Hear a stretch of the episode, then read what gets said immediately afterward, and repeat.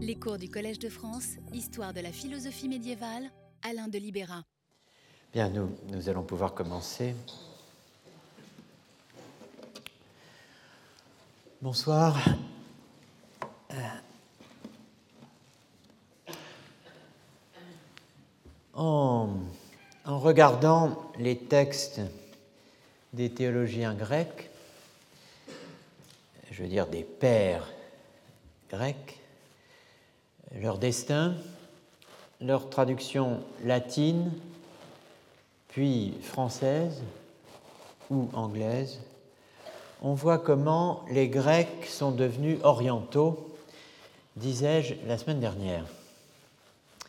Je reviens sur ce curieux transfert, cette curieuse traduction, et sur la question plus générale de la traduction au sens courant du terme. Traduction se dit en latin translatio, mais précisément translatio désigne aussi un transfert, un déplacement, qui joue euh, en l'occurrence au Moyen Âge à trois niveaux.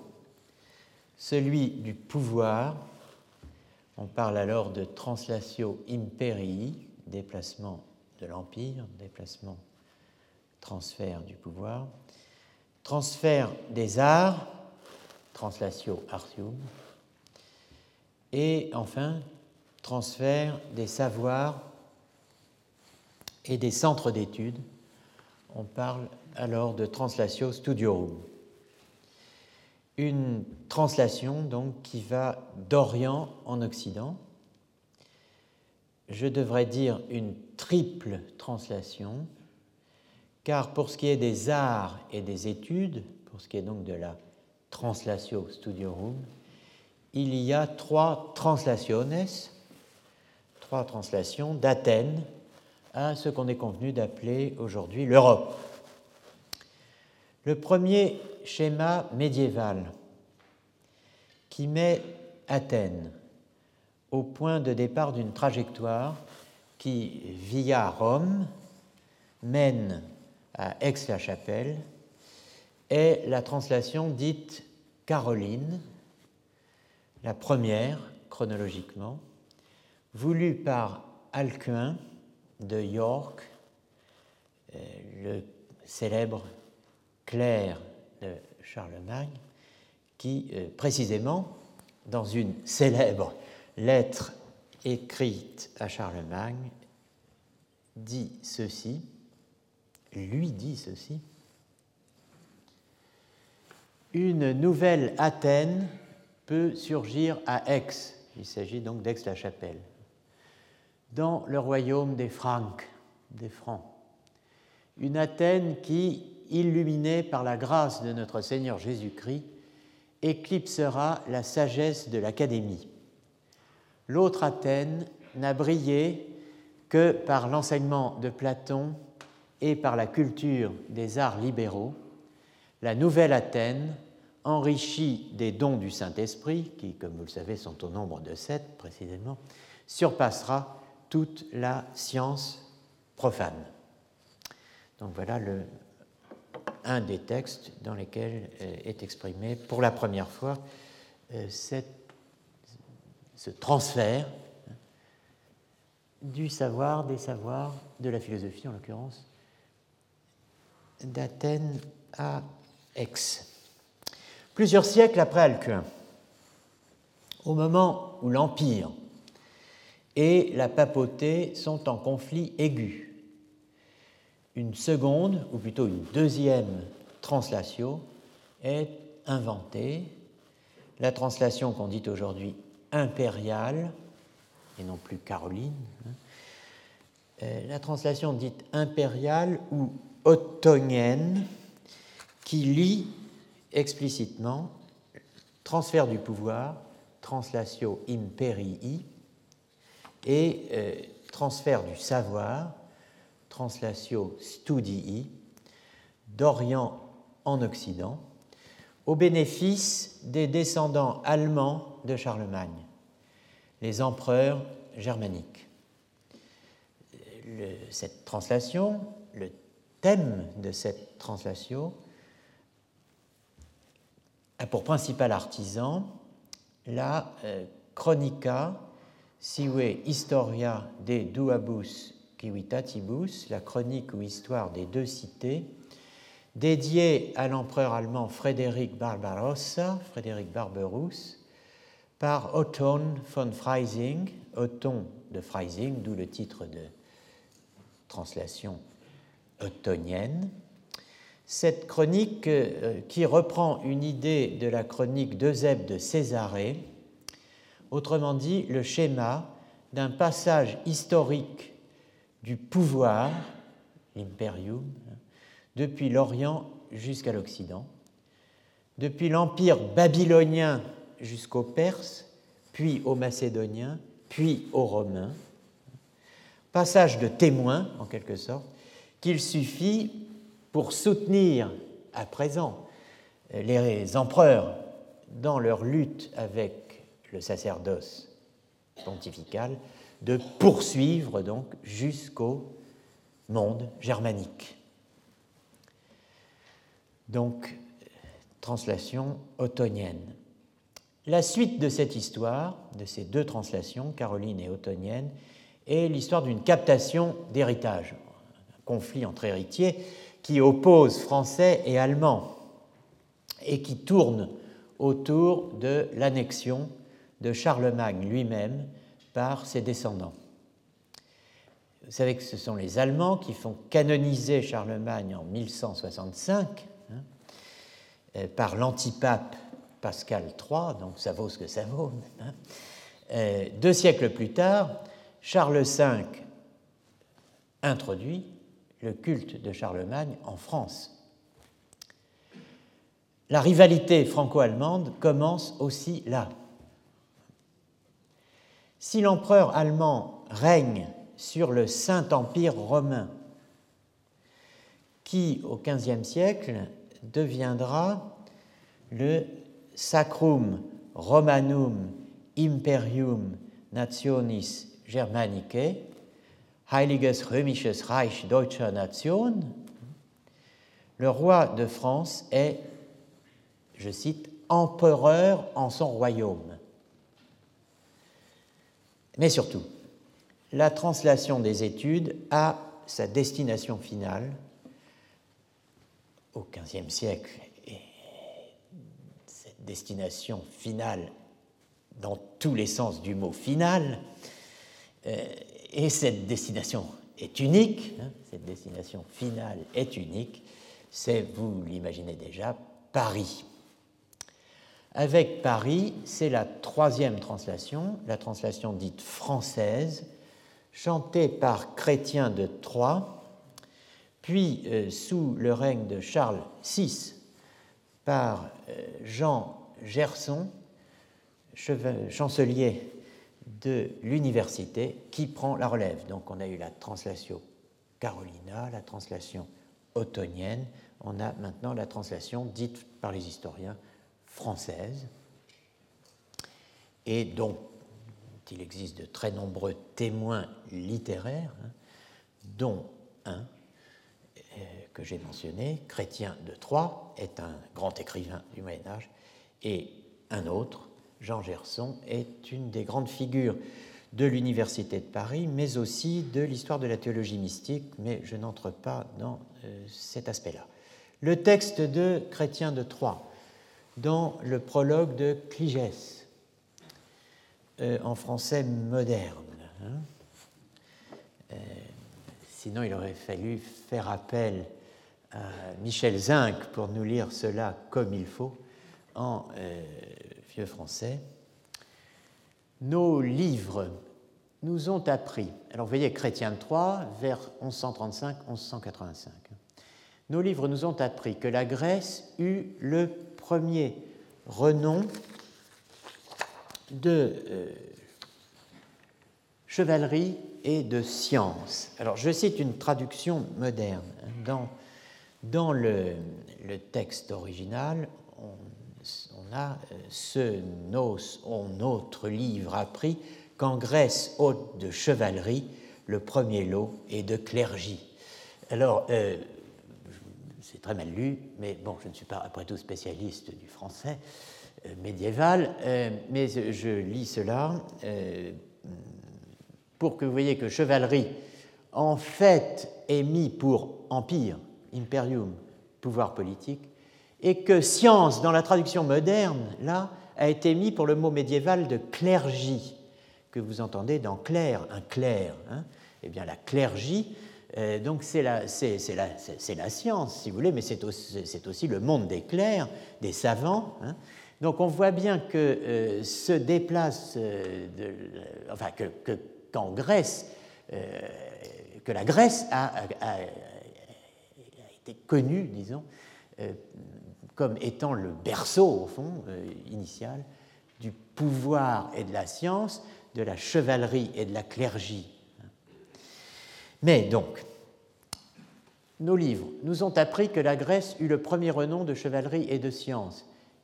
Puis la chevalerie, autrement dit l'imperium, passa à Rome, et avec elle la somme de la science, de la clergie. Et maintenant sont venues en France.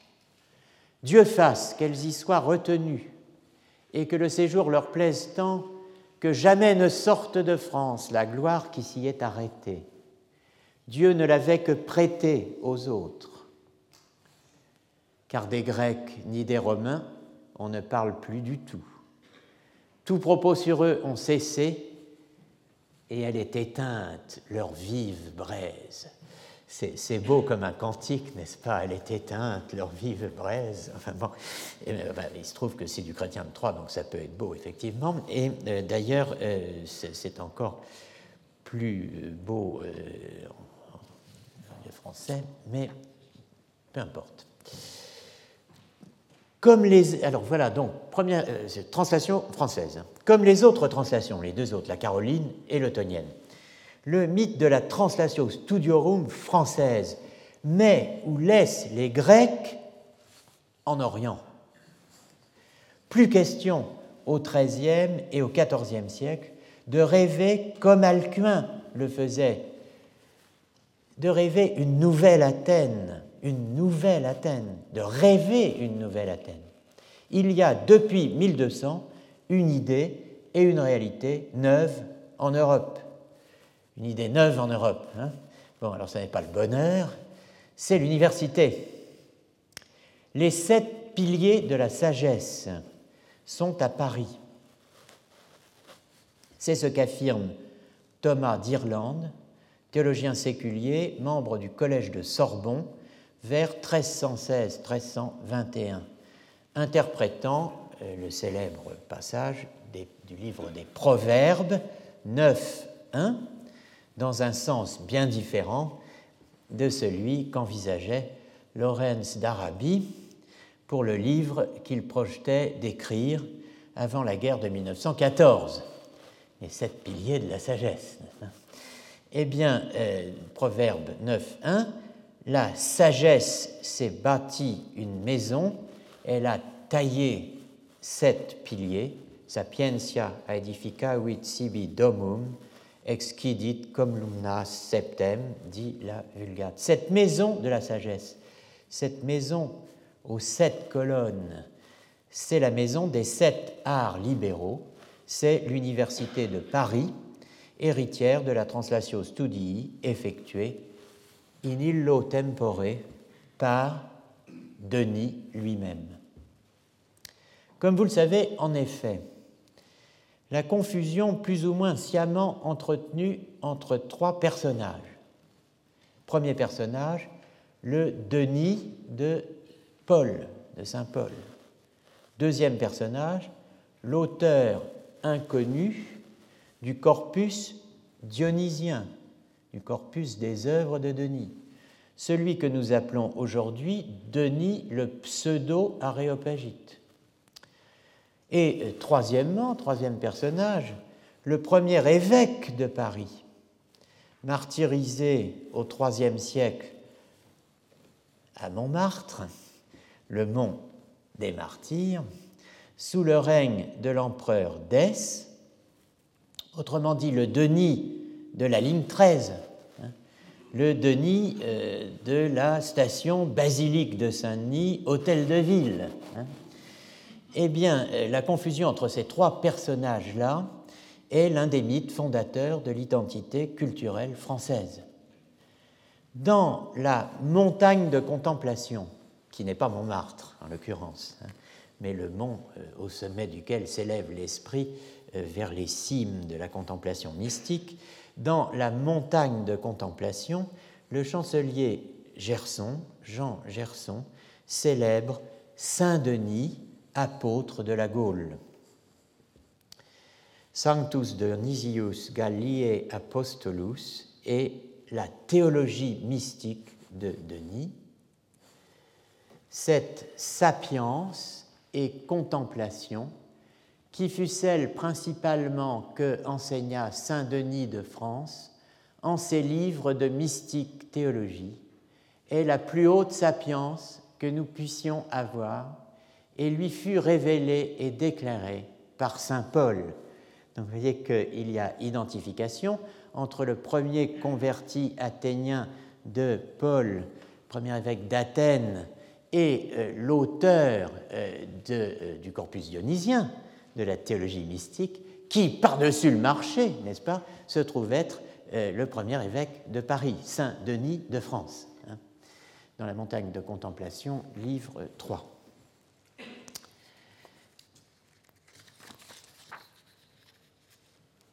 Foi et savoir marchent du même pas nar Paris, n'est-ce pas, vers Paris.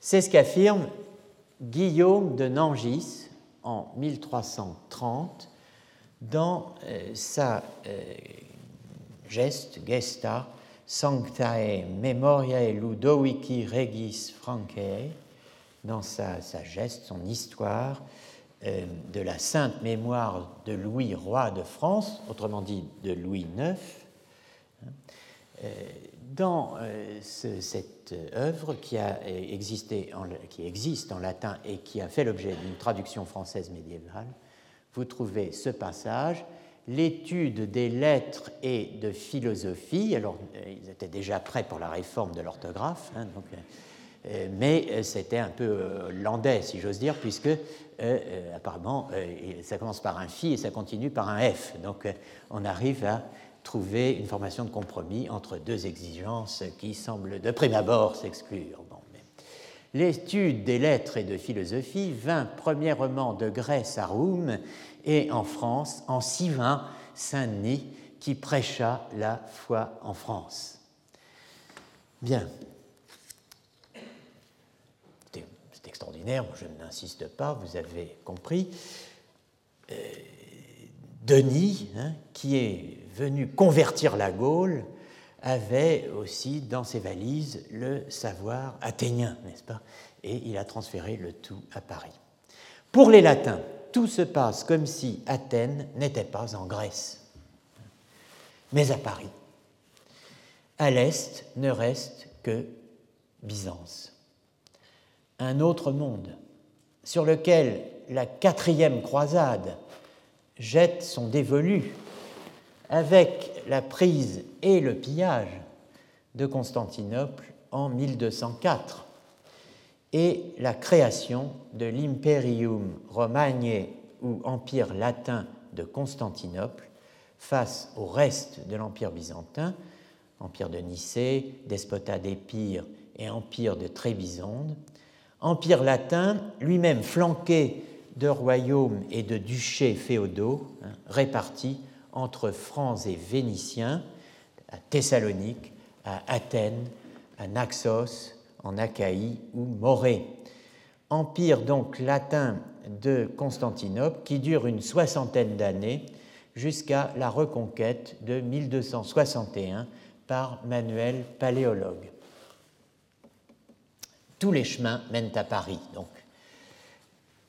Cela vaut pour les quatre chevaux de cuivre coulés de l'hippodrome de Constantinople, dérobé une première fois par le doge Enrico Dandolo, après la conquête et le pillage de Constantinople, et installé par le Doge en 1254 sur la façade de la basilique Saint-Marc.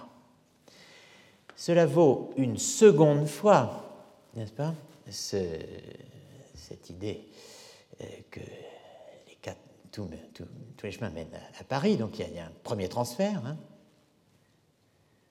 Constantinople-Venise, puis grâce à Bonaparte, hein, deuxième étape du voyage, en 1797, première campagne d'Italie, Bonaparte rafle les quatre chevaux et les fait installer successivement aux grilles des Tuileries, puis sur l'arc de triomphe du Carrousel, avant que les Autrichiens ne les restituent euh, à Venise après le congrès de Vienne. Donc vous les revoyez aujourd'hui, nos chevaux. Hein. Ceux que vous voyez aujourd'hui, en revanche, à Paris, euh, sur l'arc de triomphe du Carrousel, La paix conduite sur un char de triomphe est une copie réalisée en 1828 par François-Joseph Bozio, sculpteur monégasque. L'altérité byzantine se prolonge dans les traductions modernes des pères grecs. Non sans raison, il est vrai leur lexique est celui de Porphyre, autant, euh, voire plus que d'Aristote, ce qui le fait graviter, ce lexique, autour de l'hypostase et de l'ousia, euh, et de tous les termes substantifs ou verbes qui se rattachent à ces termes difficiles, comme en ousion, en hypostaton, an ousion, an auquel je faisais allusion la semaine dernière en parlant d'énousie et d'enhypostasie.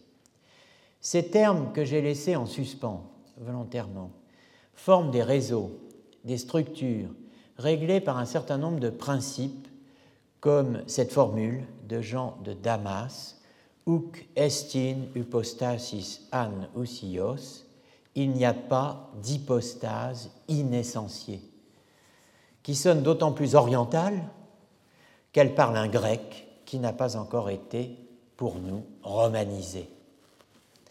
Il n'y a pas d'hypostase inessentiée. Hein. Voilà quelque chose qui sonne bien gréco-oriental hein, et non pas romain. Dans le discours de Ratisbonne, célèbre discours du pape Benoît XVI, le dit pape, ancien cardinal Ratzinger, déplorait ce qu'il appelait une déshellénisation du christianisme, entamée par la réforme et poursuivie jusqu'à nos jours via Kant et les Lumières dites dans le discours de Ratisbonne, de Regensburg, hein, euh, les Lumières dites radicales. Cette déshellénisation du christianisme qui, selon lui, avait en deux vagues successives entraîné une certaine déchristianisation de l'Europe. La déchristianisation de l'Europe, qui est reconnue euh, comme un, fait, une certaine déchristianisation de l'Europe, euh, par le pape, a une cause, peut-être d'autres, mais en tout cas, celle-là en est une, et majeure, puisque c'est celle qu'il mentionne, la déshellénisation du christianisme. La déshellénisation du christianisme entraîne une certaine, une certaine déchristianisation de l'Europe. Cela en deux vagues, donc, la réforme et les lumières radicales. À ces deux premières vagues, Benoît XVI ajoutait, pour aujourd'hui, une troisième vague, qui nous ramène par un biais euh, inattendu, j'imagine, au thème de ce que j'appelais il y a deux semaines la décolonisation du Moyen Âge. Euh, ce biais inattendu, c'est le multiculturalisme. Voici un extrait important de ce discours important euh, de Benoît XVI. Au regard de la rencontre avec la pluralité des cultures, on dit volontiers aujourd'hui que la synthèse avec l'hellénisme qui s'est opérée dans l'Église antique, tout ce dont nous avons parlé jusqu'ici, hein, Grégoire de Nice, Basile de Césarée, les conciles, etc. Cette synthèse avec l'hellénisme qui s'est opérée dans l'Église antique était une première inculturation du christianisme qu'il ne faudrait pas imposer aux autres cultures. Voilà la thèse du multiculturalisme. N'exportez pas hein, cette première inculturation du christianisme qui a euh, été caractérisée par la rencontre avec et la synthèse avec l'hellénisme. Il faut reconnaître aux autres cultures le droit de remonter en deçà de cette inculturation, de cette rencontre donc avec la Grèce, vers le simple message du Nouveau Testament pour l'inculturer à nouveau dans leurs espaces respectifs. Cette thèse n'est pas seulement erronée, elle est aussi grossière et inexacte. Donc la thèse selon laquelle la, première inculturation du christianisme, euh, marquée par la synthèse avec l'hellénisme, serait au fond quelque chose de non universalisable, non exportable, parce que ce serait un fait contingent, local et non nécessairement répétable, pérennisable ou à maintenir. C'est quelque chose d'extrinsèque. Eh bien, cette thèse est erronée. Pourquoi? Parce que le Nouveau Testament est écrit en grec et porte en lui-même, donc il a été pensé en grec, il a été conçu en grec, et il porte en lui-même le contact avec l'esprit grec, hein, qui avait mûri précédemment dans l'évolution de l'Ancien Testament. Certes, il existe des strates dans le processus d'évolution de l'Église antique, qui n'est pas besoin de faire entrer dans toutes les cultures. Et euh, ces strates dans le processus d'évolution de l'Église antique, il est si peu besoin de le faire entrer dans toutes les cultures que euh, même il n'entre plus dans la culture même de l'Europe, qui est, comme je le disais à plusieurs reprises déjà, fondée sur un oubli, une méconnaissance relative de l'histoire de la théologie ancienne et médiévale. Mais bon, euh, en tout cas, Certes, il existe des strates dans le processus d'évolution de l'Église antique qu'il n'est pas besoin de faire entrer dans toutes les cultures. Mais les décisions fondamentales qui concernent précisément le lien de la foi avec la recherche de la raison humaine font partie de la foi elle-même et constituent des développements qui sont conformes à sa nature, font partie de la foi elle-même telle qu'elle s'est élaborée dans la rencontre et la synthèse entre précisément le christianisme et sa première inculturation qui est l'esprit grec.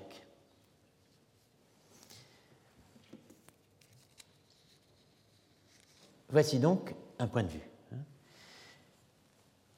Si le multiculturalisme est le stade ultime d'une déshellénisation, jugée funeste pour le christianisme par, euh, pour un contemporain, et par, par, le pape, n'est-ce pas en revanche, pour un contemporain et un, adversaire euh, de Descartes à l'époque moderne, donc pas l'époque contemporaine, mais à l'époque moderne, pour un contemporain et un, adversaire de Descartes euh, comme Thomas Hobbes, Hobbes c'est au contraire la tendance des scolastiques à mêler à l'écriture plusieurs restes de la religion des Grecs et beaucoup, je cite, d'éléments de leur philosophie vaine et erronée, spécialement de celle d'Aristote. Autrement dit, pour ce contemporain et adversaire de Descartes, Thomas Hobbes, c'est l'hellénisation du christianisme qui est considérée comme ruineuse pour le christianisme, pour l'Ancien et pour le Nouveau Testament. Vous avez un point de vue exactement opposé à l'époque moderne. Le jargon scolastique hérité des Grecs écrit Hobbes, ces dénominations, je cite, qui ne veulent rien dire, reçues des écoles et apprises par cœur, telles que hypostatique, transsubstantié ou consubstantié, eh bien ce jargon, je cite toujours, pervertit les Écritures et en éteint la lumière. C'est, autre citation de Thomas Hobbes, c'est l'une des causes des ténèbres spirituelles qui ont envahi le monde chrétien. Face à ces diagnostics opposés, romanisation du grec philosophique selon Heidegger, il y a deux semaines, hellénisation du christianisme selon Hobbes, déshellénisation du christianisme selon Benoît XVI, le travail de l'archéologue apparaît bien difficile, particulièrement là où il y va du sujet et de la subjectivité, et plus encore sans doute de la passion, ce qui nous occupe ici, où nous tentons quelque chose comme une archéologie de la passion. Comment faire entendre aujourd'hui non pas seulement le fait que chez Maxime le Confesseur, la péricorèse des natures, leur compénétration, fondent la sumfuia, la cohésion des volontés humaines et divines chez le Christ, mais aussi que cette péricorèse, comment faire entendre aussi que cette péricorèse joue un rôle majeur dans l'histoire de la subjectivité, dans l'archéologie même du sujet de la passion. Comment faire entendre ce que le problème de la communication des idiomes peut apporter à l'histoire de la souffrance, à l'histoire de la douleur évoquée lors de la première leçon. Ce langage grec est-il encore audible? La question est délicate. On peut actualiser le propos, mais ce faisant, est-ce qu'on ne le déshellénise pas? Voici comment Benoît XVI conclut une méditation sur Maxime le Confesseur dans une audience générale, l'audience générale du 25 juin 2008, où, après avoir rappelé, sans prononcer le mot, la thèse monotéliste, il expose les éléments de ce qu'il appelle le drame de Gethsemane. Dans ce drame de l'agonie de Jésus, de l'angoisse de la mort, de l'opposition entre la volonté humaine de ne pas mourir et la volonté divine qui s'offre à la mort, dans ce drame de Gethsemane se réalise tout le drame humain, le drame de notre rédemption. Saint Maxime, Maxime nous dit, et nous savons bien que cela est exact, Adam, et Adam c'est nous, pensait que le non fut le point culminant de la liberté. Il n'y aurait que celui qui est capable de dire non qui serait réellement libre. Pour réaliser réellement sa liberté, l'homme doit dire non à Dieu. De la sorte seulement pense-t-il être finalement lui-même, être arrivé au summum de la liberté. Cette tendance, la nature humaine du Christ la portait aussi en elle, parce qu'il est homme, incarné. Mais Jésus l'a surmonté parce qu'il voyait que ce n'est pas le non qui est le maximum de la liberté.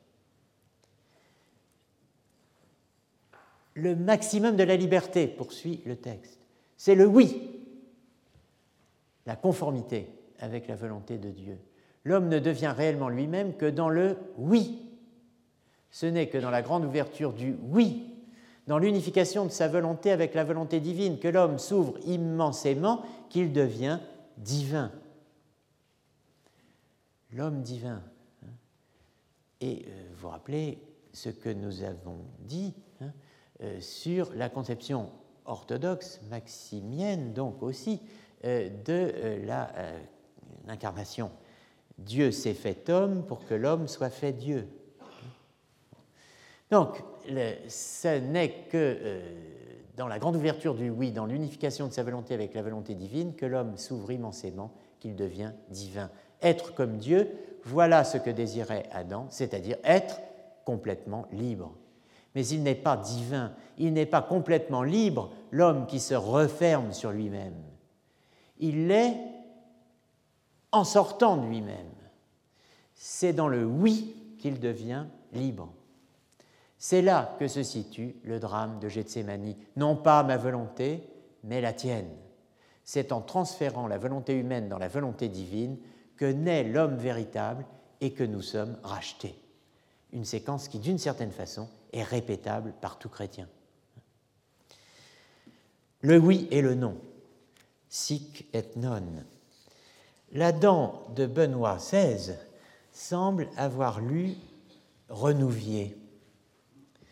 Rappelez-vous euh, le cours du 31 mars 2015, il y a un an, sur le nouloir et la nolonté. Cette nolonté qui, disait Renouvier, définit mieux la liberté qu'une volonté courbée dans l'obéissance. Rappelez-vous le propos de Louis Pratt, l'ami et euh, co-rédacteur d'un certain nombre de textes de euh, Renouvier, Louis Pratt qui écrit en son propre nom ceci c'est le pouvoir de dire non qui définit la liberté. La liberté est essentiellement nolonté, hein, du verbe nolo, vouloir que ne pas. Alors cet Adam qui dit non, est-il bien l'Adam de Maxime? Nous n'en avons, décidément pas fini avec la passion du Christ. Revenons-y donc d'un nouvel élan. Reprenons notre question. Qui souffre sur la croix? Voilà la formulation la plus radicale de la question du sujet de la souffrance, qui implique et en un sens présuppose, implique et présuppose hein, cette autre question, qu'est-ce qui souffre dans le Christ? Implication et présupposition qui se situent, si je puis dire, au mi-temps, et je devrais plutôt dire à la croisée, au croisement de la christologie et de l'anthropologie. Que faire avec ces questions Qui souffre sur la croix? Qu'est-ce qui souffre dans le Christ? Je voudrais vous montrer, mais d'abord, c'est la méthode du Collège de France, comme celle de l'école pratique des hautes études. Euh, vous connaissez le slogan, exposer une recherche en train de se faire et non pas une recherche déjà faite.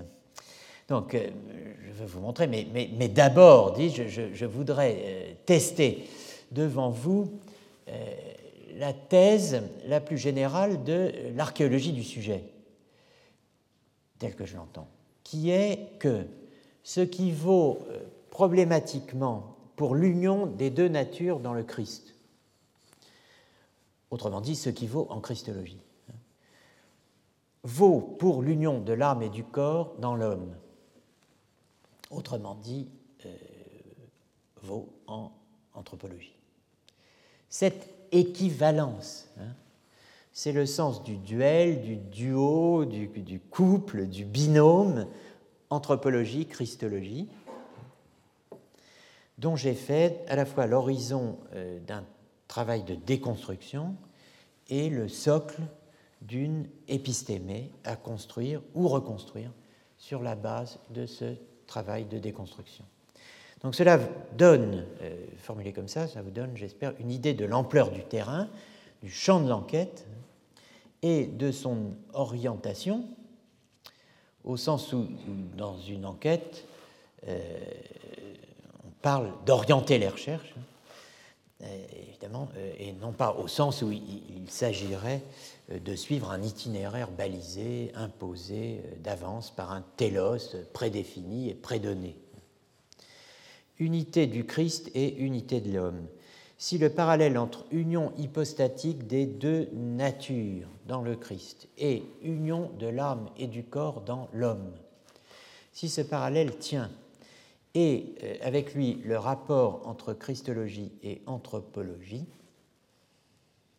l'instance de vérification, le point d'application du test, mais aussi le point culminant de l'intrigue, du récit que je tenterai euh, de faire, eh bien, euh, tout cela doit être la mise en équation de ces deux problèmes d'unité, unité des deux natures, unité de l'armée du corps.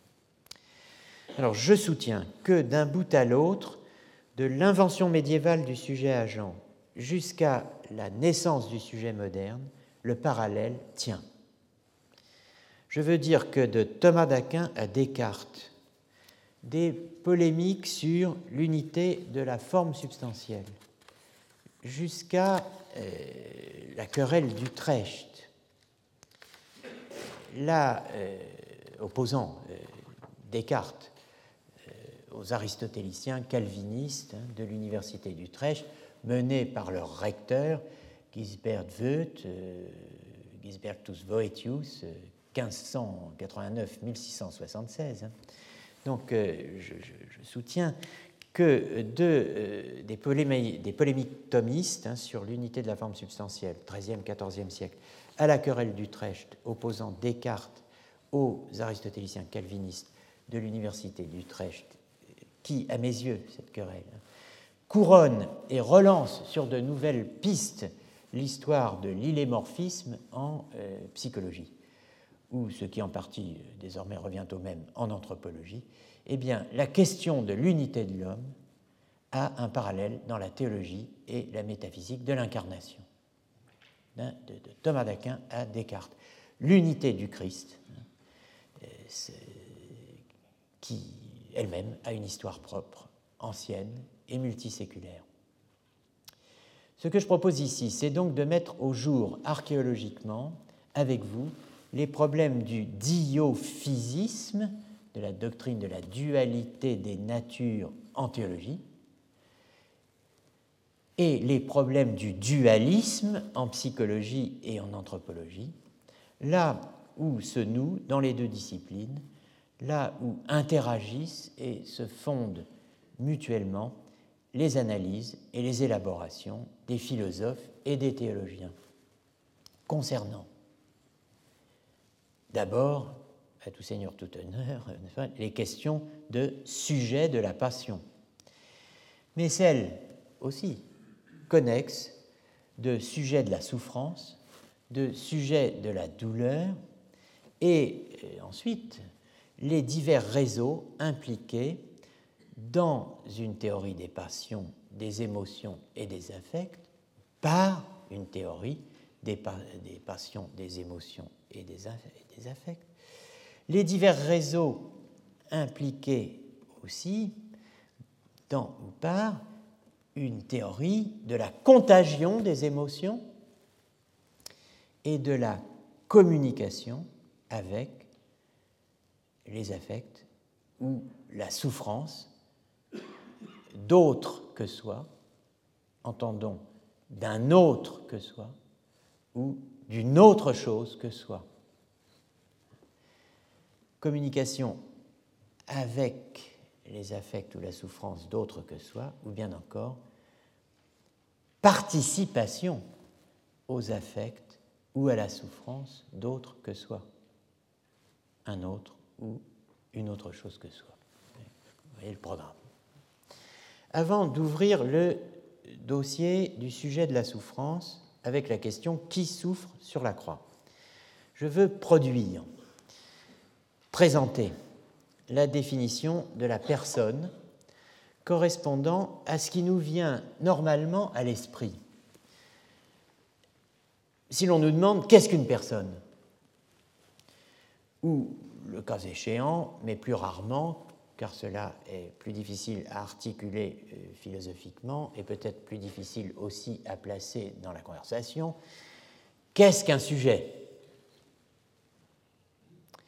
Ce que nous entendons par personne ou sujet aujourd'hui est la traduction, me semble-t-il, dans le langage ordinaire d'une définition héritée du Moyen Âge, sans que nous le sachions ou sans que nous y pensions le moins du monde. Une définition médiévale latine qui est elle-même le résultat euh, de siècles d'élaboration théorique au croisement, euh, j'emploie une fois de plus ce terme, de la christologie et de l'anthropologie philosophique. Cette définition de la personne est un résultat, c'est l'aboutissement d'un processus que les scénarios de Heidegger, de Hobbes et de Benoît XVI captent en partie, qui articulent chacun à leur manière une partie de l'histoire. Romanisation de l'expérience grecque, hellénisation et déshellénisation du christianisme. Cette définition de la personne que je vais bientôt évoquer est elle-même au point de départ d'un processus qui mène à Descartes, qui mène à Leibniz, puis à nous, par la longue chaîne des modernités successives, dont la principale est, à mes yeux, la définition leibnizienne de la personne. Leibniz définit en effet la personne de, de multiples reprises, notamment dans le texte des Essais de Théodicée, mais ce qu'on peut rassembler, tirer, synthétiser de ces nombreux passages, c'est cette formule-là. Une personne est le suppôt constitué par l'union ou la communication métaphysique de l'âme et du corps. Donc, euh, on parle de la définition moderne de la personne, c'est pas n'importe quoi, c'est pas ce, ce, que j'ai envie que ce soit, hein. c'est ce que dit Leibniz. C'est cela qui est moderne. Hein. Une personne est le suppôt constitué par l'union, la communication métaphysique de l'âme et du corps. Alors, euh, un texte parmi de nombreux euh, échantillons possibles dans les essais de Théodicée, 1, paragraphe 59, dans Gerhardt, donc une des éditions des œuvres complètes, pas complètement complètes, en l'occurrence de Leibniz, euh, tome 6, page 135. Les philosophes de l'école croyaient, alors c'est la, belle époque, n'est-ce pas, où les grands philosophes écrivaient en français. Euh, c'est le cas de Leibniz, bien entendu. Les philosophes de l'école croyaient qu'il y avait une influence physique réciproque, alors c'est aussi l'orthographe ou la graphie de l'époque. Euh, les philosophes de l'école croyaient qu'il y avait une influence physique réciproque entre le corps et l'âme, que le corps agissait physiquement sur l'âme, que l'âme pouvait agir physiquement sur le corps.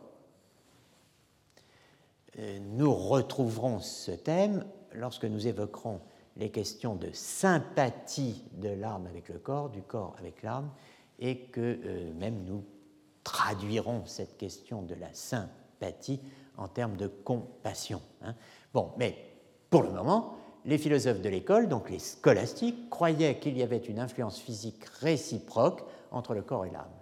Mais depuis qu'on a bien considéré que la pensée et la masse étendue n'ont aucune liaison ensemble, Descartes et que ce sont des créatures qui diffèrent auto-générées. Plusieurs modernes ont reconnu qu'il n'y a aucune communication physique entre l'âme et le corps. Quoique, la communication métaphysique subsiste toujours, qui fait que l'âme et le corps composent un même suppôt ou ce qu'on appelle une personne là où il n'y a pas et ne saurait y avoir d'interaction physique entre l'âme et le corps, il y a néanmoins quelque chose au-delà de la physique, métaphysiquement, qui est un certain type de relation qui fait que l'âme et le corps composent un même suppôt, autrement dit, une personne. Cette définition, le suppôt constitué par l'union métaphysique de l'âme et du corps, cette définition, évidemment, il faut essayer de la tracer, de, la, ramener, de la reconduire à ses tout premiers éléments. Cette définition, je la trouve esquissée en partie pour sa première partie, si je puis dire, pour ses fondements, dans la caractérisation boétienne de la personne comme hypostase individuelle d'une nature raisonnable. Naturae rationalis individua substantia et ou subsistentia, définition donnée par Boès dans un ouvrage de théologie intitulé Contre Eutyches, contra Eutychen. Attardons-nous quelques instants sur cette définition. Boès, dans ce texte, le contrat Eutychen, donne d'abord une définition de la personne en utilisant le mot substantia, ce qui donne la définition 1.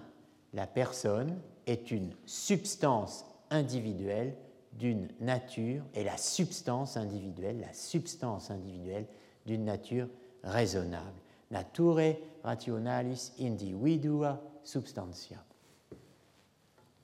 Après quelques considérations sur l'origine étymologique du mot latin persona et une comparaison avec celle de son équivalent grec prosopone.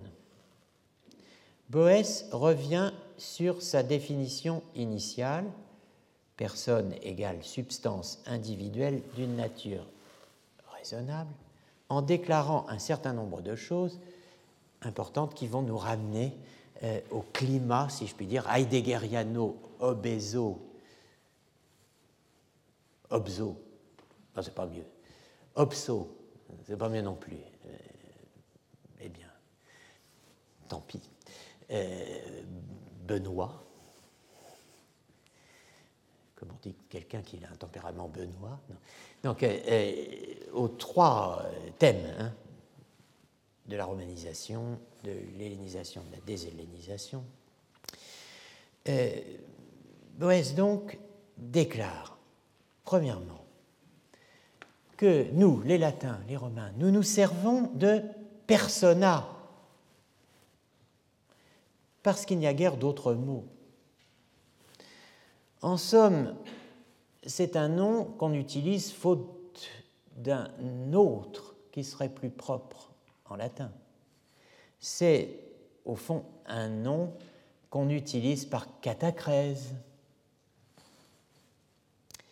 Il continue en disant que ce dont on parle, autrement dit, ce que vous et moi, nous, aujourd'hui héritier des Romains, nous appelons une personne.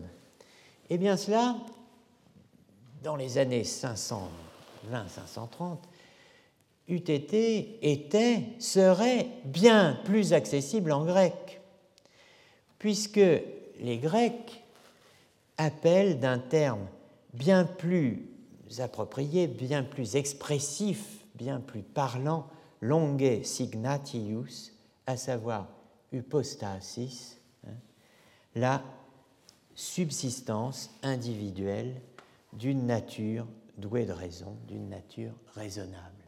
Subsistance individuelle d'une nature raisonnable, nature rationalis individua subsistentia. Ils appellent cela, ils ont un mot, ils ont de la chance, ils ont un mot propre qui est hypostasis. J'attire votre attention au passage sur la référence que je viens de faire à la catacrèse. Cette catacrèse, Boès ne dit pas euh, catacrèse, hein, mais translaticia nunc passio. Cette catacrèse est, euh, autrement dit l'utilisation du mot persona parce qu'on n'a pas d'autre mot pour dire la substance ou subsistance d'une nature individuelle raisonnable, douée de raison, eh bien, cette, cette catacrèse, ce recours à persona, est d'autant plus remarquable que le sens premier de persona, comme de prosopone en grec, comme le souligne Boès lui-même, c'est le masque de théâtre. Et que le masque qu'est persona, ce mot, hein, eh bien, n'est littéralement le masque de personne en particulier, puisqu'il est le masque de chacun d'entre nous. Persona, c'est notre masque à tous et à toutes. Dans la mesure où nous pouvons répondre à la question Qu'es-tu Qui es-tu? Je réponds Une personne. Et je pourrais supprimer une, et à ce moment-là, j'aurai la réponse du lys, mais là, ce sera autre chose. Donc, on ne, revient pas là-dessus. Donc, en, en, disant que les Grecs appellent hypostasis la subsistance individuelle d'une nature raisonnable, Boès, en l'espace de quelques lignes, 84, euh, page 84, ligne 4-5 de l'édition euh, anglo-américaine de, de, Boès, euh, page 86, ligne 24-25, il passe en quelques lignes, en l'espace de quelques lignes, d'une première définition de la, de la, personne avec substance et à une deuxième avec subsistance. Alors, est-ce que cette deuxième formulation est une correction de la première. Pourquoi dire subsistencia après avoir dit substantia? Est-ce que c'est un lapsus mis? Euh, Est-ce que c'est une variation rhétorique?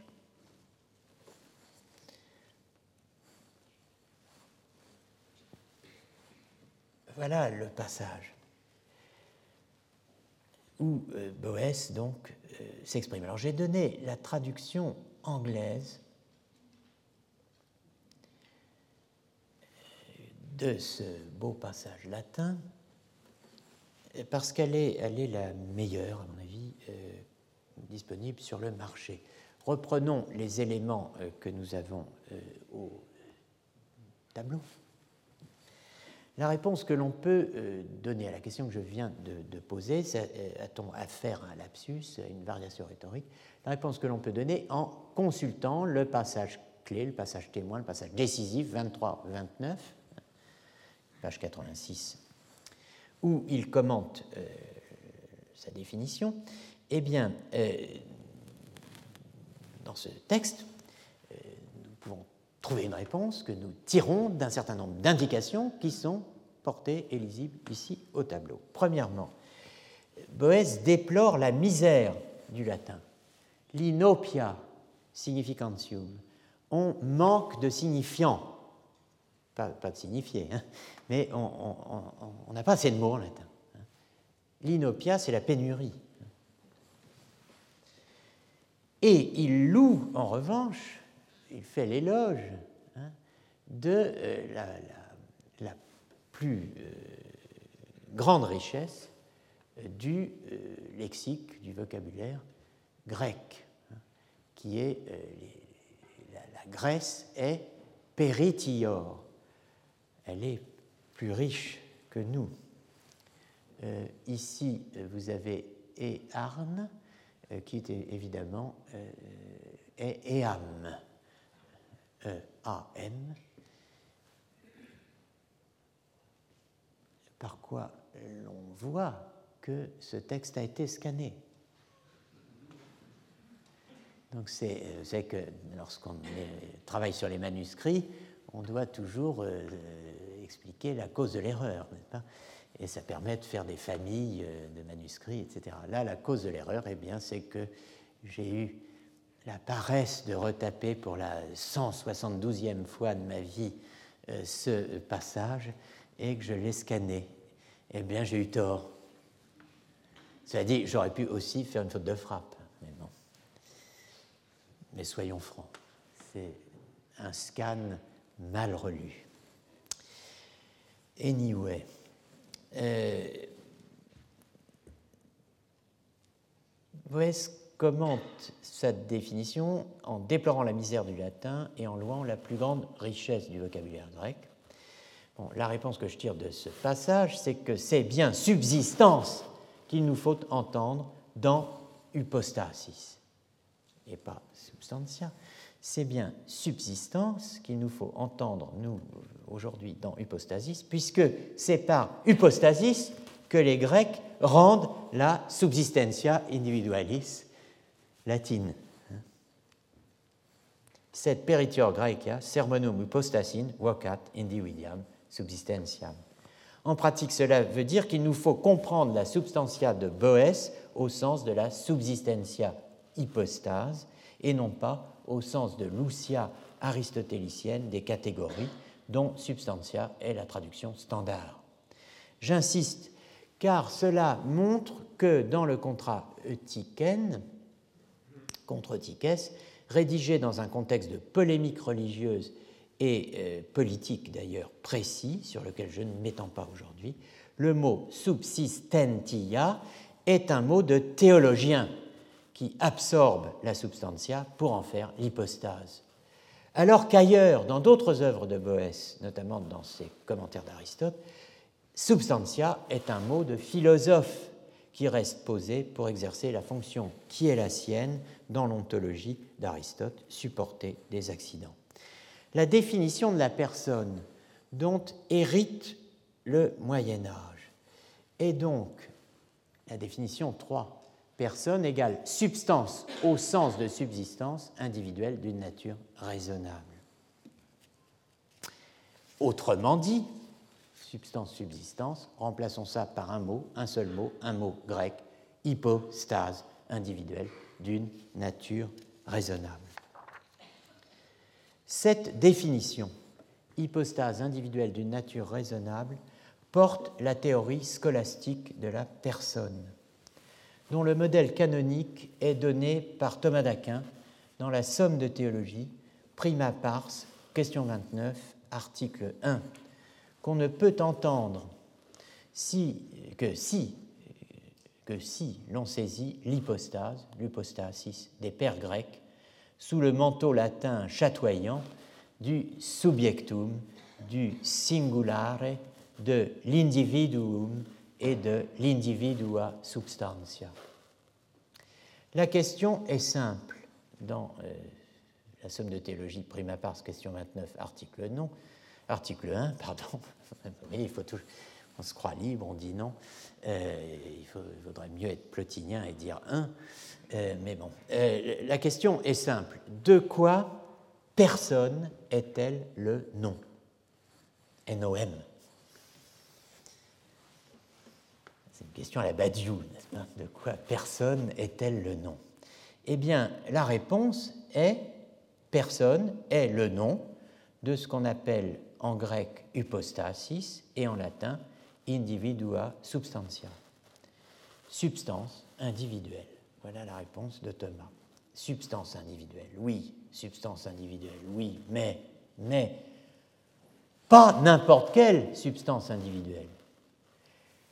L'hypostase, dont nous le savons à présent, puisque nous avons lu Jean de Damas, hein, l'hypostase dont euh, précisément le véritable nom pourrait être kekremenos, hein, usager, sujet d'action. En rigueur de terme, suppos d'action. Si vous n'avez pas oublié la distinction faite entre sujet d'attribution et suppos d'action. Alors vous avez ici le texte de euh, Thomas d'Aquin. C'est à bon droit, qu'on donne aux substances individuelles un nom spécial par rapport aux autres substances Eh bien, aux, substances universelles, ce qu'on appelle les essences secondes dans certaines traductions des catégories d'Aristote, autrement dit l'homme, l'animal.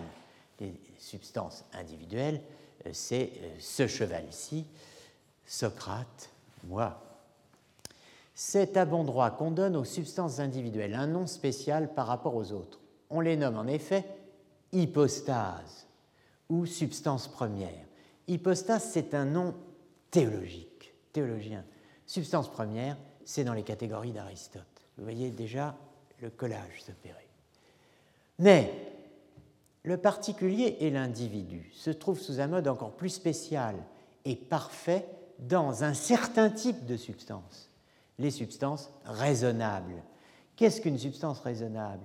C'est une substance qui a dominium sui actus, qui a pouvoir sur, qui a maîtrise de, hein, qui a donc euh, les substances raisonnables qui ont la maîtrise de leurs actes, dominium sui actus.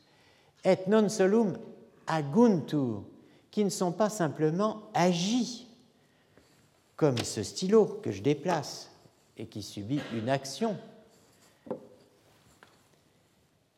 comme les autres, sed per se agunt, mais qui agissent par elles-mêmes, par soi. Actiones autem in singularibus sunt. Or, les actions sont dans les singuliers. C'est pourquoi, inter cetera substantias, parmi les autres substances, toutes les autres substances, les individus de nature raisonnable, singularia rationalis naturae, ont aussi un nom spécial, quodam speciale nomen habent. Et hoc nomen est persona. Et ce nom est personne, comme dans un célèbre western, n'est-ce pas? Son nom est personne. Euh, et ce nom est personne. Les individus de nature raisonnable ont aussi un nom spécial, et ce nom est personne.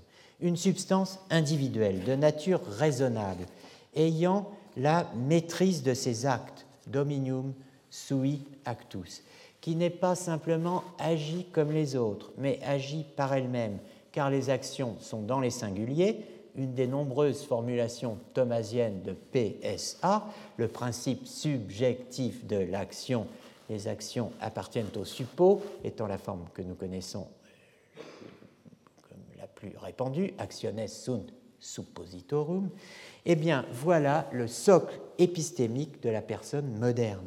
Voilà à quoi nous devons reconduire nos concepts modernes de personne. Voilà l'origine. Hein. Voilà ce qu'il nous faut reconduire aussi au dossier patristique grec aux élaborations de Grégoire de Nice, de Basile de Césarée, de Maxime le Confesseur, de Sergius, premier de Constantinople, de Pyrrhus et de tant d'autres. Voilà euh, ce qu'il nous faut de l'anthropologie reconduire à la christologie, mouvement de reconduction qu'on appelle déconstruction. Eh bien, avant de reprendre le volant pour cette reconduction, je propose que nous fassions une pause, comme le recommande la routière et bison futé. Donc, cinq minutes d'arrêt. Parfait, alors nous allons pouvoir reprendre. Je pars donc de la question centrale, décisive pour l'archéologie du sujet de la passion, qui souffre sur la croix. Et je pose d'emblée ce qui est décisif dans ce décisif, à savoir que cette question qui souffre sur la croix a un corollaire ou une formulation croisée, euh, ou si vous préférez, euh, une formulation réciproque, à savoir celle-ci, qui accomplit les miracles? Rien d'étonnant à cette implication, elle est mutuelle et euh, l'on pouvait s'y attendre en entendant parler lors des séances précédentes et à dire vrai dès l'allusion au synode du Latran de cette étrange opération dite théandrique hein, euh, par les Grecs hein, et divino-humaine ou dei viril par les latins. Cette implication mutuelle nous révèle une fois de plus une structure conceptuelle œuvrant en sous-main dans le temps et l'espace mental de nos interrogations, mais aussi dans la longue durée, la durée longue matérielle sédimentée de notre archive. Dieu s'est fait homme, l'homme a été fait Dieu. Cette notion de l'homme-dieu ouvre structurellement la porte à deux questions concernant l'action, comme elle ouvre la porte à deux questions concernant la volonté, ainsi qu'on l'a vu d'une certaine façon en 2015 s'agissant de la passion. Qui agit? Donc aussi qui pâtit, et déjà l'année dernière, qui veut dans le Christ? L'homme ou Dieu? Deux questions donc. A priori, on a affaire à l'homme-dieu, donc qui veut? Dans l'homme-dieu Dieu L'homme Deux questions. Mais aussi, et c'est là que je parle de structure, trois réponses possibles a priori, conceptuellement. L'homme et pas Dieu, ou moins Dieu, Dieu moins. Première réponse. Dieu, et pas l'homme, ou l'homme moins. Troisième réponse, l'homme-dieu, avec un trait d'union, ou le Dieu-homme, le trait d'union bien nommé, hein, en l'occurrence, renvoyant à la dimension théandrique de la volonté, de l'action et de la passion. Donc Dieu n'est pas euh, au même niveau l'homme, voire pas du tout. L'homme n'est pas au même niveau, voire pas du tout Dieu, ou bien l'homme-dieu, Dieu-l'homme.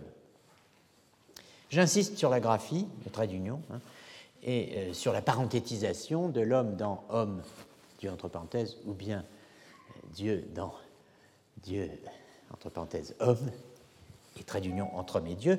J'insiste sur la graphie car l'incarnation, c'est précisément un type d'union qui ne tolère pas la séparation, qu'elle soit réelle ou mentale. La graphie, trait d'union exprime cela. Elle est la trace, elle est la marque du mystère, mais en même temps, elle exprime euh, des possibilités internes, conceptuelles. Il n'y a pas d'autre alternative. Soit la mise entre parenthèses de l'un des deux termes, soit leur union sans parenthétisation. La structure que l'on retrouve à l'œuvre dans les complexes constitués de questions et de réponses où se déploie la question du sujet de la passion avec un grand P, mais aussi de la passion et des passions avec un petit p, chez le Christ et chez l'homme, en christologie et en anthropologie, eh bien, elle s'articule, cette, euh, cette, structure, selon deux axes et elle se laisse aborder sous deux angles, tant dans le monde grec que dans le monde latin. Le premier axe est ce que j'appellerais le chiasme de l'homme-dieu et la communication des idiomes en Dieu. Le second axe la communication des idiomes et le chiasme des propriétés du corps et de l'âme dans l'homme. Aujourd'hui, euh, nous allons commencer par considérer le premier axe, le chiasme de l'homme-dieu et la communication des idiomes euh, entre l'homme et Dieu, dans le Dieu fait homme. On lit dans le Nouveau Testament que le Seigneur de gloire a été crucifié. Premier épître aux Corinthiens 2, 8. On lit aussi que le Fils de l'homme est dans le ciel. Jean 3, 13. Ces énoncés semblent comporter ce qu'on appellerait aujourd'hui une erreur sur la personne. Excusez-moi, mais il y a erreur sur la personne. De fait, on attribue dans le premier énoncé, le Seigneur de gloire a été crucifié, on attribue au Verbe Dieu, et dans le deuxième énoncé, on attribue au Christ homme une propriété, une propriété ou une disposition incompatible avec sa nature. Dans le premier cas, avoir été crucifié, dans le deuxième, être au ciel. Pourtant, le premier énoncé est de Paul, de l'apôtre, hein, le Seigneur de gloire a été crucifié. Quant au second, le Fils de l'homme est dans le ciel, il est du Christ lui-même, tel que le rapporte l'évangile de Jean 3, 13, où euh, le Christ dit Personne n'est monté au ciel si ce n'est celui qui est descendu du ciel, le Fils de l'homme qui est dans le ciel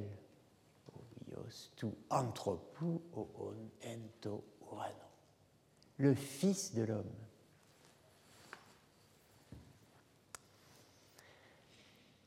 Comment expliquer cela?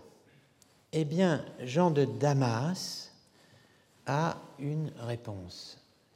En raison de l'unité de leur unique hypostase et de la péricorèse des parties, les deux natures dans le Christ se communiquent mutuellement leurs idiomes.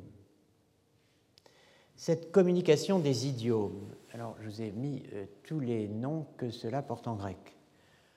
Antidosis, ton idiomaton, antimétastasis, koinonia, communauté, hein, idiomaton, en latin, communicatio, idiomatum.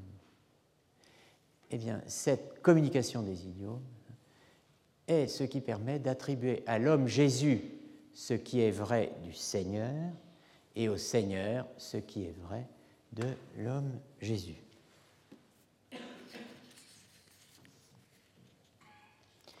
La communication des idiomes, c'est un, un, vocabulaire euh, qui peut euh, surprendre.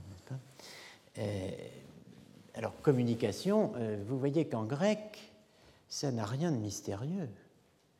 C'est koinonia, à savoir la communauté, la mise en commun, la communauté.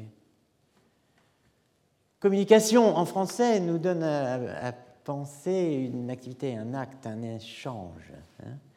euh, alors que koinonia euh, nous donne à entendre plutôt le résultat ou une disposition stable. Les deux sont vrais. Antidosis, antimétastasis, koinonia idiomatum. Les idiomes. Alors, cette terminologie, communication des idiomes, relève d'un modèle philosophique. Elle relève du modèle porphyrien, dû à Porphyre, hein, le disciple de Plotin, l'éditeur des Énéades.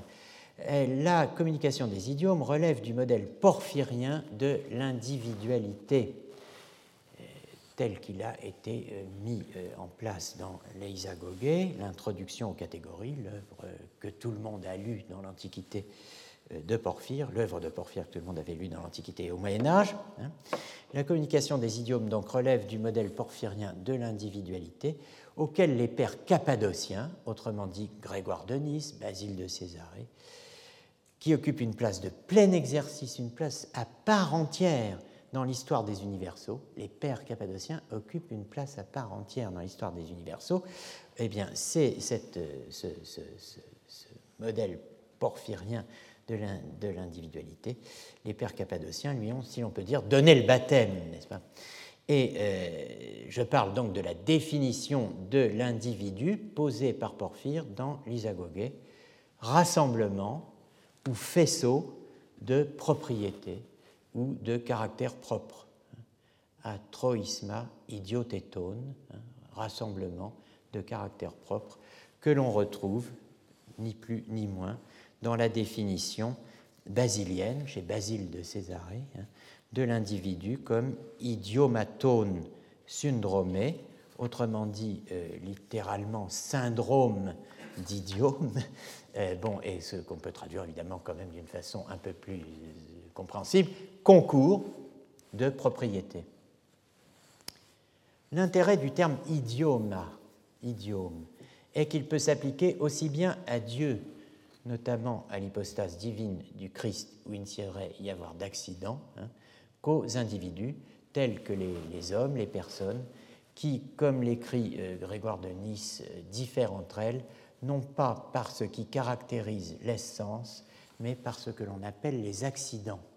Vous voyez, le terme idioma couvre à la fois euh, la, différence qui peut s'établir d'une certaine manière en Dieu entre des caractères propres, mais qui ne peuvent d'aucune façon être accidentels car il n'y a pas d'accident en Dieu, hein, et ce qui, à l'échelle humaine, va euh, permettre de penser comment un individu diffère d'un autre, comment un homme diffère d'un autre homme, alors que, comme on l'a vu la semaine dernière, deux hommes ont ceci en commun, la même essence. et ne diffèrent que numériquement, c'est-à-dire par quoi?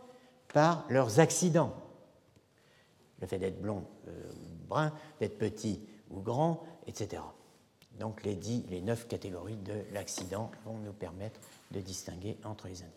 Donc voilà euh, une doctrine de l'Église, euh, voilà le dogme qui s'est imposé petit à petit. Il est formulé par Jean de Damas euh, de la manière la plus nette qui soit, mais évidemment il a une longue histoire. Jean de Damas c'est le 7e siècle, il y a eu quelque chose avant Jean de Damas, et Jean de Damas c'est le monde hellénophone syrien, hein, mais il n'y a pas que le monde hellénophone syrien dans l'histoire de l'Église. Et nous allons parler aujourd'hui d'Augustin. Augustin est mort le 28 août 430. Grégoire de Nice, dont on a parlé au début de l'année, est mort après 394.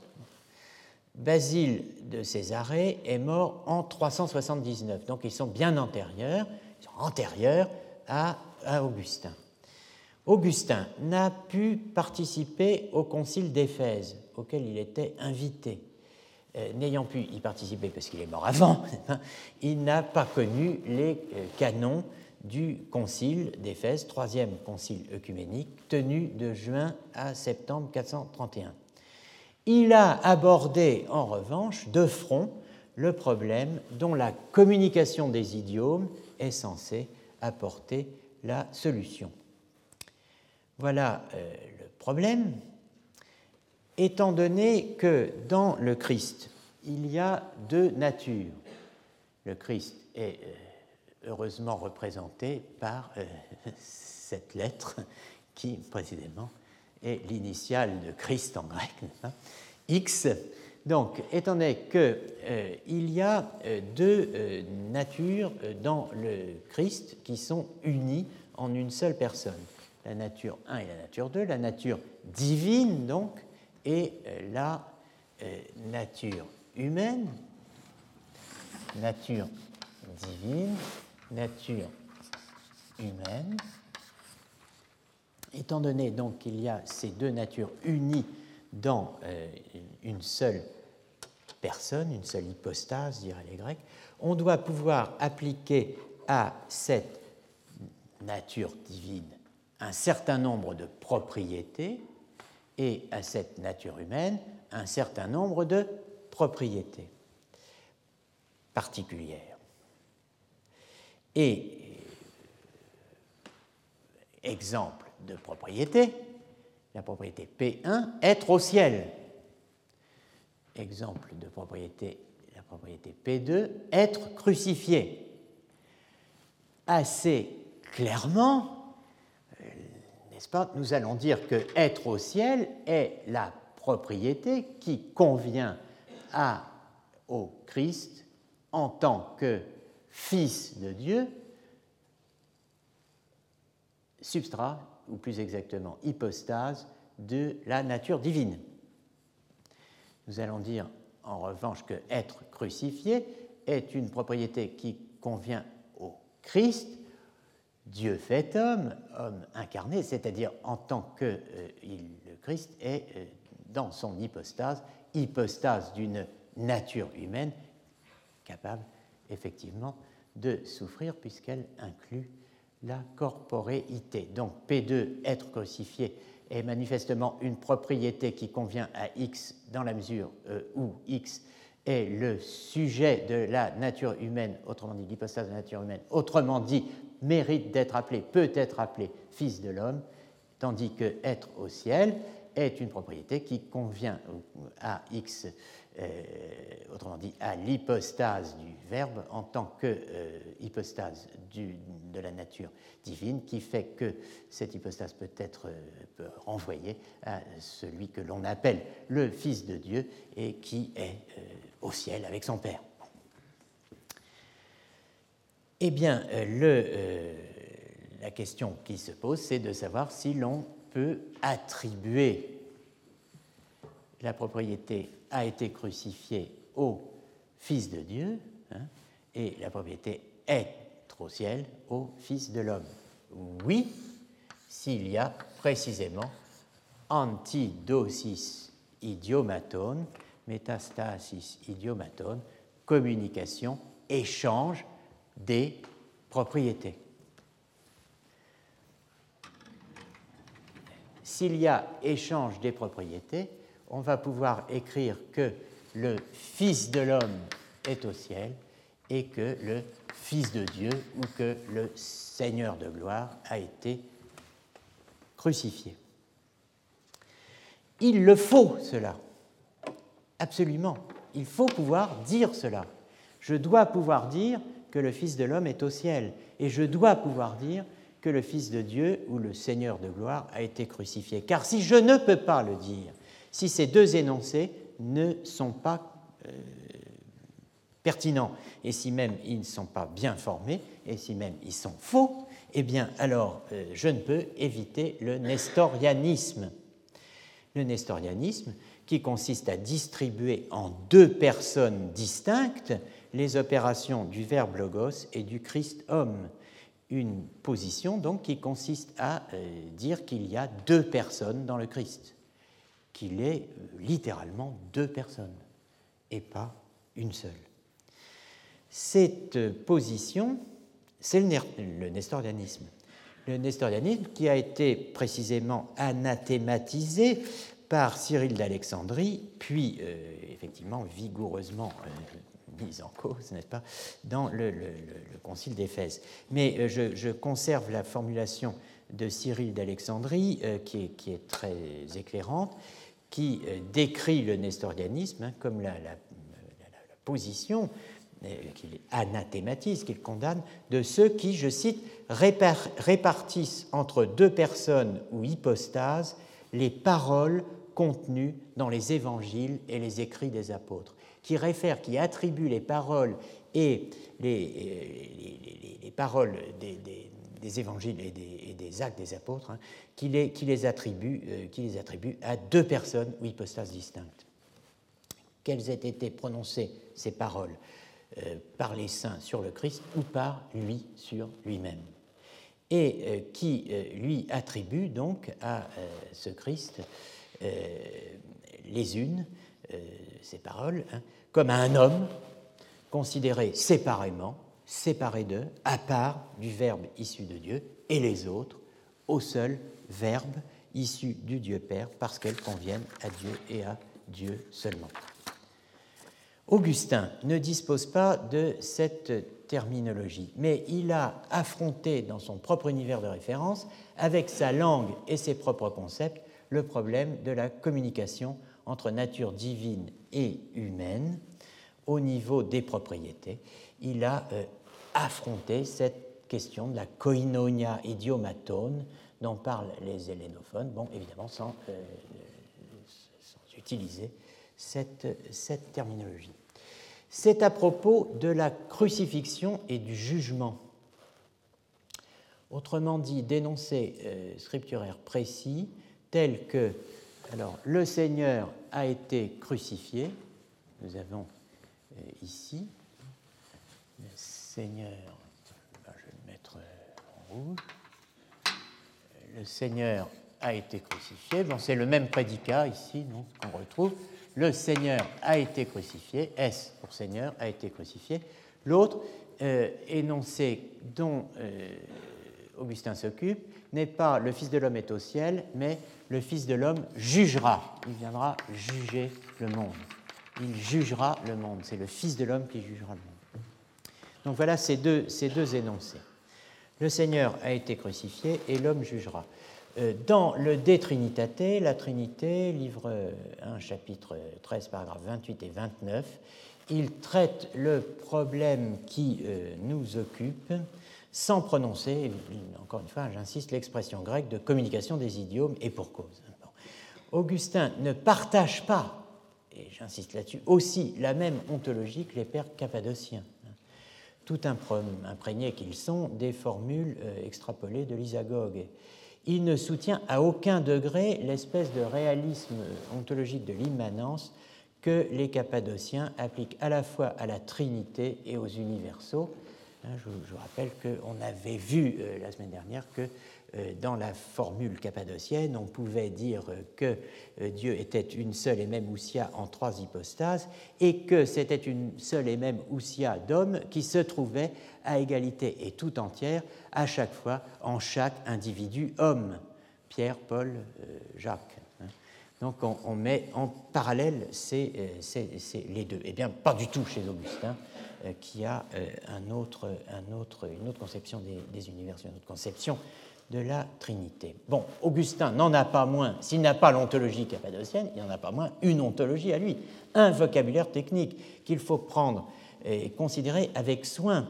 Et plus important encore, c'est lui qui euh, forge le modèle que j'appelle périchorétique euh, opposé au modèle attributiviste aristotélicien de la subjectivité. Alors évidemment, c'est un paradoxe puisque Augustin n'emploie pas le mot périchorésis qui vient de Jean de Damas, mais il y a bien l'idée chez lui d'immanence mutuelle hein, qui, est, euh, qui est tout à fait distincte du modèle attributiviste aristotélicien de la subjectivité. Bon, là encore, évidemment, Augustin a une théorie sans avoir le mot périchorésis, introduit donc quelques siècles plus tard par Jean de Damas. Alors, s'il n'y a pas les mots, mais il y a d'autres mots et il y a euh, les choses et les concepts, regardons ce que dit euh, Augustin. Dans le De euh, Trinitate 1, 13, 28, vous avez le texte latin sous les yeux. Quel est le, le problème? Il s'agit d'expliquer euh, la phrase euh, de Paul, 1 Corinthiens 2, 8, s'ils avaient su, si cognovissent,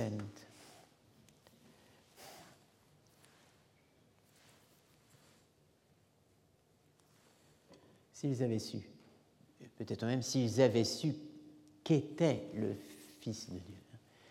Jamais, s'ils avaient su qui il était, jamais les Juifs n'auraient crucifié le Seigneur de gloire. Donc il s'agit d'expliquer euh, ce fait que le Seigneur de gloire a été crucifié. Hein. Alors pour expliquer cela, voilà le raisonnement que fait euh, Augustin euh, qu'est-ce qu'il s'agissait de comprendre? Il s'agissait de comprendre l'incarnation. Rien de moins que cela. L'incarnation qu'il appelle ici susceptio, cette assomption-réception hein, des natures dans le même être. S'ils avaient su comprendre ça, eh bien jamais ils n'auraient crucifié le Seigneur de gloire. Alors quel est le raisonnement? Le même Christ, X, le même X, est fils de l'homme.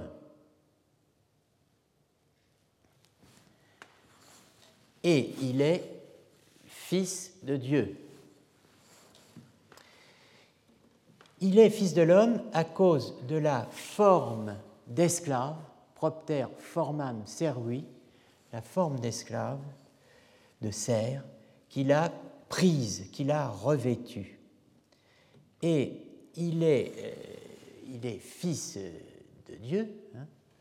il est euh, fils de Dieu à cause de la forme en laquelle il subsiste.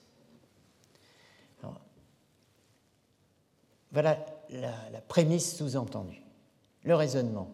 Si ce n'était pas le même X, Christ, qui est fils de l'homme et fils de Dieu, Paul n'aurait pas dit, s'ils avaient su, cela, ou qui était euh, X, il n'aurait pas crucifié le Seigneur de gloire. En effet, c'est en vertu de sa forme de cerf, ex, hein, euh, qu'il a été crucifié, et pourtant, c'est bel et bien le Fils de Dieu qui a été crucifié. En effet, telle était, dit-il, la susceptio, voilà ce qu'était et c'était rien de moins que cela, cette susception qui devait faire de Dieu un homme et euh, d'un homme Dieu. Et c'était cela, et, c'est cela qui reste, tout le mystère, et qui confère à l'incarnation sa force euh, soteriologique, salvifique. Alors comment expliquer cela?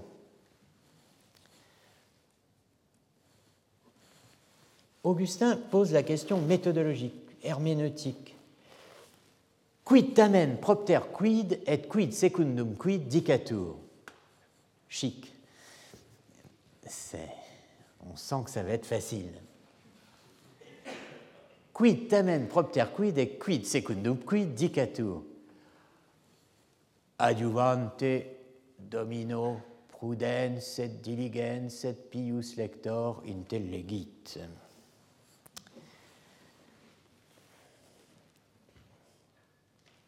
On peut traduire avec la bibliothèque augustinienne euh, la deuxième partie de cette phrase, car elle ne pose pas de problème. Tout lecteur avisé, attentif et pieux comprendra cela avec l'aide de Dieu. Euh, cela, mais quoi, précisément? La bibliothèque augustinienne traduit Que faut-il prendre propter quid au sens absolu? Et que faut-il entendre quid secundum quid au sens relatif, de façon relative. relative? Bon, euh, je vous le dis tout de suite, euh, cette traduction est mauvaise au sens absolu et au sens relatif. Il faut pour nous, et c'est un premier travail, euh, comprendre propter quid et secundum quid. Qu'est-ce que ça veut dire? Euh, Ce que traduit euh, la bibliothèque, les, traducteurs de la bibliothèque augustinienne par au sens absolu et par de façon relative. Bon, alors regardez, regardez une autre traduction. Il y en a une qu'on trouve en ligne de RAU, X, assez ancienne, eh bien, on va voir, on regarde, on va sur Internet et on trouve mais comment et en quoi est-il Dieu et est-il homme? Pour propter quid, comment et secundum quid, en quoi euh, est-il Dieu et est-il homme? Un lecteur prudent, pieux et attentif comprendra aisément avec la grâce de Dieu. Bon, c'est fou tout ce qu'on arrive à comprendre avec la grâce de Dieu, sauf que euh, le problème, c'est que euh, c'est pas ça qu'il faut comprendre. c'est pas la bonne question. Donc, on va certainement avoir une aide puissante pour la, réponse, mais euh, on n'a pas la question. Donc, il faut, il faut essayer de comprendre la question. C'est le premier point. Alors, les deux traductions sont mauvaises. Pourquoi sont-elles mauvaises? Parce qu'on n'a pas l'opposition entre simpliciter et secundum quid, qui serait celle qu'on a en latin, euh, si euh, on avait sous-entendu en grec, dans le grec d'Aristote, une opposition entre haplos et prosti, hein, entre euh, absolument et relativement.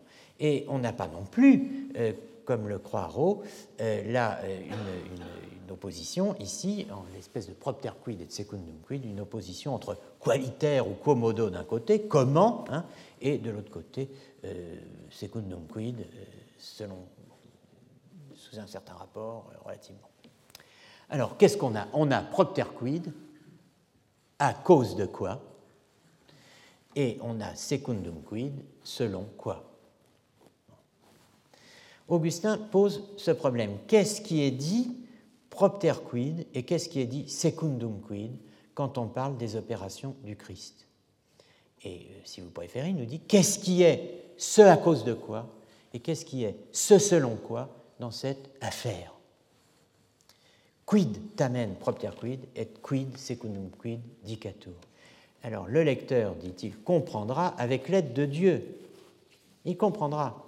Nam, en effet. Autrement dit, le texte continue. Après ce nam, Augustin fournit des éléments que le lecteur avisé va pouvoir exploiter les deux expressions propter quid et secundum quid ne figuraient pas dans la séquence précédente, dans le texte qu'on a vu tout à l'heure. Euh, elles ne figuraient pas dans la séquence précédente. Alors, elles interviennent dans la suivante, maintenant, euh, peut-être, sous la forme partielle, secundum quid et ex, ex qui figurait déjà et qui est repris donc ici. Hein, euh, ça n'est pas dit, mais c'est à nous de le voir, dans la première formulation. Donc Augustin introduit les expressions suivantes pour formuler son problème. Nam ecce diximus quia. Voilà en effet ce que nous avons dit. Qu'est-ce que nous avons dit? Alors je traduis. Ce que nous avons dit, c'est que, hein, selon qu'il est Dieu, il glorifie les siens. Secundum id quod deus est, glorificat suos. La bibliothèque augustinienne met une virgule, on peut la laisser, mais enfin, ce qu'il faut comprendre, c'est selon qu'il est Dieu, il glorifie les siens, selon qu'il est Seigneur de gloire. Et pourtant, et tamen, Dominus gloriae crucifixus est, le Seigneur de gloire a été crucifié. Sous-entendu, mais comment pourrait-il bien être Seigneur de gloire et glorifier les siens selon qu'il est le Seigneur de gloire alors qu'il a été crucifié C'est les esclaves qui sont crucifiés à tous les coins de rue. Alors, euh, il faut comprendre ça. on a dit cela, et on a bien eu raison de le dire, parce que recte dicitur, etc. Car c'est droitement, c'est à bon droit, recte, que l'on dit de Dieu aussi, est, signifiant essiam, aussi, car c'est à bon droit que l'on dit de Dieu aussi, ou aussi de Dieu, qu'il a été crucifié. Non ex virtute divinitatis, en vertu de ou de par la puissance divine, mais ex en vertu de ou par la faiblesse de la chair. C'est en vertu de la faiblesse de la chair, c'est sous le rapport de faiblesse de par chair, qu'il a été crucifié. De même, nous disons, selon qu'il est Dieu, secundum quod deus est judicat, il juge, à savoir ex en vertu de, de par la puissance divine, mais non pas, évidemment, ex en vertu de ou de par la puissance humaine. Et pourtant, l'homme jugera. Et tamen ipse homo judicaturus est. Tout comme le Seigneur de gloire a été crucifié, aussi vrai que le Seigneur de gloire a été crucifié, eh bien, l'homme jugera. Et il est bien dit que l'homme jugera, insiste Augustin. Je n'invente pas, hein, car il le dit lui-même, ouvertement, sans équivoque, en ces termes, quand le Fils de l'homme viendra dans sa gloire et tous les anges avec lui, toutes les nations seront assemblées devant lui et il les jugera. Donc on a secundum quid et ex dans ces textes et pas secundum quid et propter quid. Mais c'est bien de cette, euh, cette opposition qu'il s'agit. Et euh, Augustin clarifie pleinement euh, la chose dans la suite du texte. Qu'est-ce qui doit être dit en raison de propter quid ou ex? Hein Et qu'est-ce qui doit être dit sous un certain rapport, secundum quid ou in forma apparens? Eh bien, réponse est donnée sous forme de chiasme. C'est bien le même X qui est fils de l'homme et fils de Dieu qui jugera. Le fils de l'homme jugera. Filius hominis judicaturus est. Mais pas ex potestate humana, pas de puissance humaine en vertu de sa puissance humaine, en raison de, autrement dit, propter, comme si on avait propter potentiam humanam, propter quid. Et c'est vrai aussi, le Fils de Dieu jugera, mais pas in ea forma apparens in qua Deus est equalis patri, sed in ea qua filius hominis est. Le Fils de Dieu jugera, mais pas selon pas sous la forme apparente, la manifestation, l'apparence qu'il fait égale au Père, mais sous la forme par laquelle il est fils de l'homme. On verra revenir le Fils de l'homme, hein, on verra le Christ juger le monde, euh, on le verra apparaître dans une sorte de, révélation, d'apparition. Mais pourtant, ça n'est pas en vertu d'une quelconque puissance humaine qu'il jugera, hein. c'est sous la forme qui est la sienne en tant qu'il est incarné. Donc la forme par laquelle il est fils de l'homme. Là, euh, c'est une expression extrêmement intéressante. C'est la forme d'esclave, la forma serui. Cette forme d'esclave, c'est la forme de la kénose. Hein. Et cette forme de la kénose, c'est celle qui est énoncée dans euh, Philippiens 2, 7. Hein. Vous avez le grec, vous avez le latin. Ce qu'il faut euh, noter euh, ici, le temps avance, donc je me contente de euh, commenter ce que j'ai souligné, à savoir les mots ekenosen, exinaniwit et anéanti lui-même. Voilà ce qu'est la kénose, hein. Ce mouvement par lequel euh, l'homme, Dieu, n'est-ce pas L'homme-Dieu hein, se laisse voir, hein, se peut rencontrer, s'est rencontré, s'est laissé rencontrer effectivement dans l'histoire euh, du monde, euh, euh, en l'occurrence jusqu'à la crucifixion, jusqu'à la mort sur la croix. Donc, qu'est-ce que la kénose? C'est le nom de l'incarnation en tant qu'humiliation de Dieu. C'est le Dieu qui s'abaisse, qui s'abaisse à, à la condition, jusqu'à la condition la plus humble, humilis en latin, euh, que tous les exégètes rattachent à humus, terre, humus, qui est donné comme toujours l'étymologie de homo en latin. L'homme, c'est de l'humus. Hein. donc c'est ce qui est. Il n'y a rien qui soit plus bas que terre. Euh, donc euh, l'incarnation s'est allée jusqu'au fond de l'humiliation c'est ce, c'est alors, et Kenosen, exinaniwit, s'anéantir. Il s'est anéanti lui-même, euh, on peut traduire aussi, il s'est entièrement vidé de lui-même, déversé, hein, en prenant la. abandonné lui-même, en prenant la condition d'esclave et en, euh, en se rendant semblable aux hommes. Et alors là, cette phrase euh, extraordinaire, kai schemati reteis os anthropos, qui euh, est la croix, si vous me passez ce très mauvais jeu de mots euh, des, traducteurs, schemati, hein, et habitu, qui rend schemati, hein, inventus ut homo, et dans les traductions courantes hein, de, la, de Philippiens 2.7, on traduit schématie habitu par, tout ce qui a paru de lui. Hein. Reconnu pour homme, ça, ça va, inventus utomo, reteisos anthropos, reconnu pour homme, schématie habitu par tout ce qui a paru de lui. Alors, on pourrait disserter longtemps là-dessus, euh, sur ce qui, ce qui a paru de lui. Bon, comment entendre ces expressions? C'est un premier problème.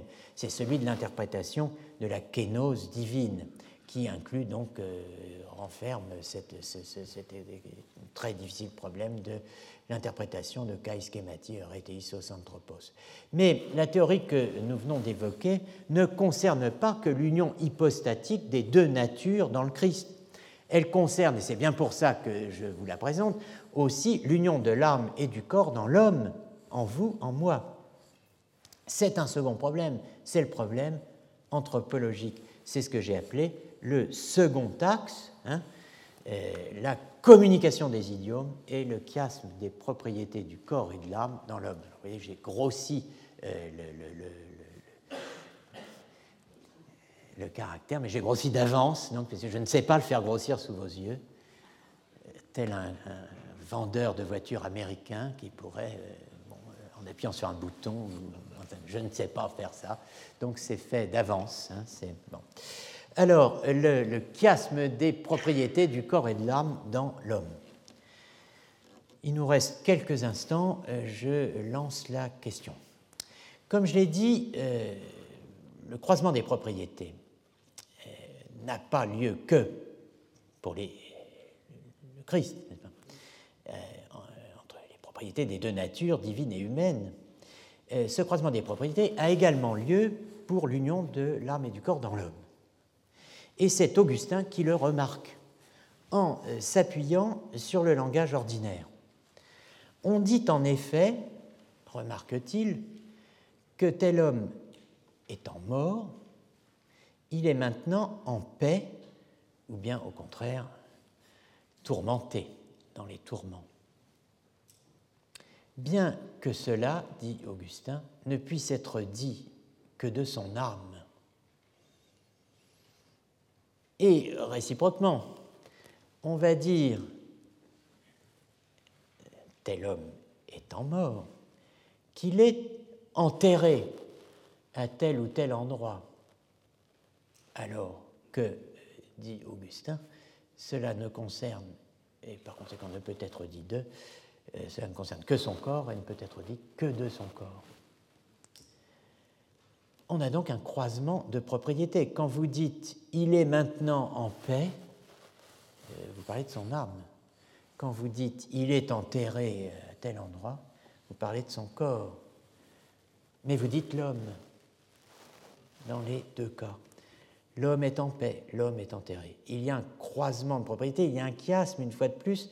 Pour le moment, je me contente de souligner euh, ce fait, cette figure du chiasme, on y reviendra, euh, parce que précisément, elle revient de façon tout à fait étonnante dans tout euh, le travail d'archéologie de la subjectivité. Je prononce ce mot quasiment à chaque séance. Donc le texte qui est important pour nous, c'est le texte de la Cité de Dieu, 13, 24. Il est important pour la distinction corps, âme, homme et pour la question qu'est-ce, anthropologique, hein, qu'est-ce que l'homme?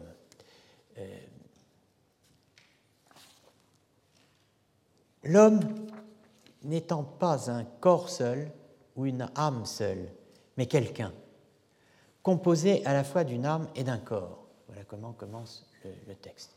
Il est vrai que, enchaîne Augustin, l'âme n'est pas l'homme tout entier, mais sa partie la meilleure, et que le corps n'est pas non plus tout l'homme, mais sa partie inférieure.